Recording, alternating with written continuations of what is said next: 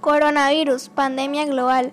Probablemente una de las palabras que más hemos escuchado en lo que va de año es coronavirus.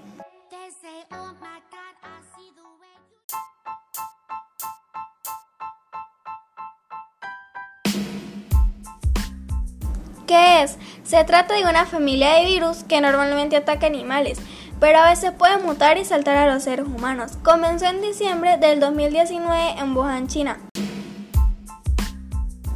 ¿A quiénes afecta?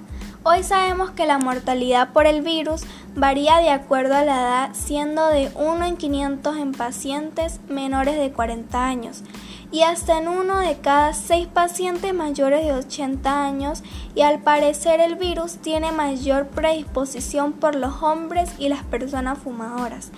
Pero, ¿cuál podría ser la razón de esto?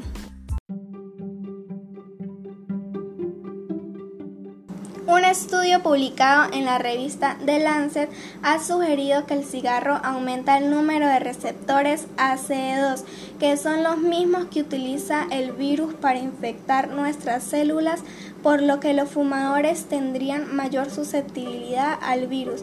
Igualmente los pacientes con enfermedades cardiovasculares, diabetes, enfermedades respiratorias crónicas, hipertensión arterial y cáncer han reportado mayor mortalidad.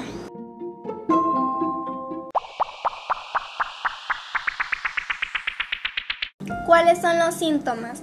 Los síntomas más comunes del virus son fiebre, cansancio y tos seca.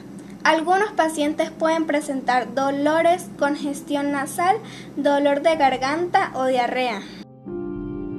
¿Cómo se propaga? La enfermedad puede propagarse de persona a persona a través de las gotículas procedentes de la nariz o la boca que salen despedidas cuando una persona infectada tose o exhala.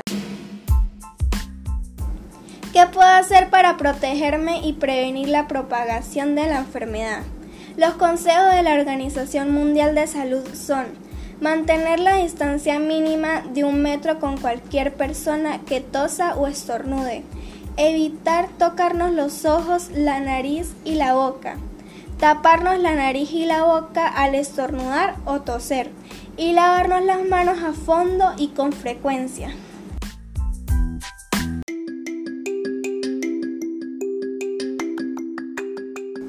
Para entender un poco el impacto de la enfermedad, les doy este ejemplo.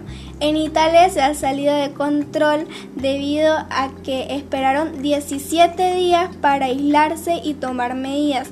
Es decir, cuando su cuarentena comenzó ya habían 9.172 casos y 473 muertos. Por otro lado, un país como Corea del Sur cerró fronteras apresuradamente y está tomando desde entonces muchas medidas de prevención, por lo que su curva de casos es más plana. ¿Cómo aplanar la curva de nuestro país?